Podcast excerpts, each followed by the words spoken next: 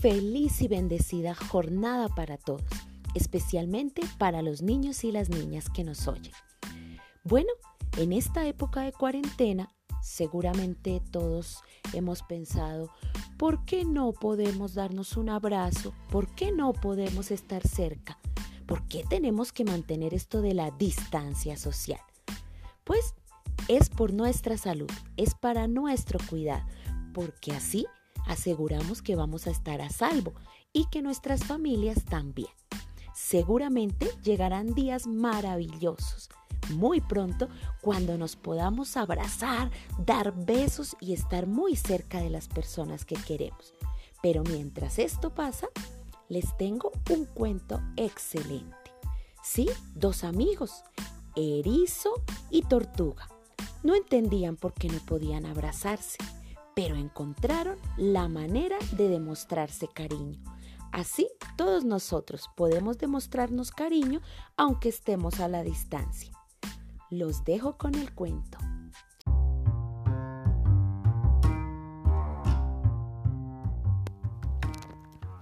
Hasta que podamos abrazarnos de Ewing McLaurin y Polly Dunbar.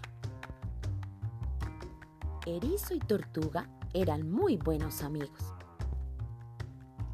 Pero no tenían permiso para tocarse. Tranquilos, dijo Búho. Hay muchas otras maneras de demostrarle a alguien que le quieres. Erizo probó con un saludo. Eso hizo que Tortuga sonriera. Tortuga puso una cara graciosa. Eso hizo reír a Erizo. Erizo escribió una carta y Tortuga le contestó con otra. Y cuando Tortuga se puso a bailar, Erizo bailó como ella. Erizo envió un beso volando por el aire.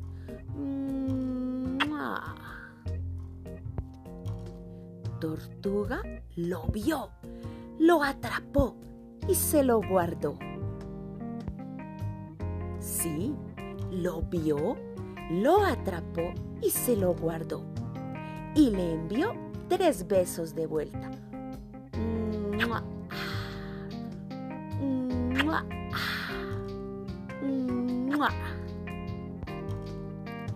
Tortuga cantó una canción.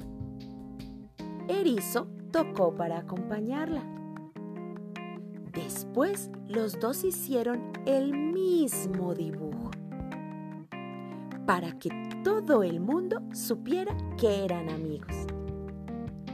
Cuando llovía y cuando brillaba el sol. No se podían tocar no se podían abrazar. Pero los dos sabían que se querían.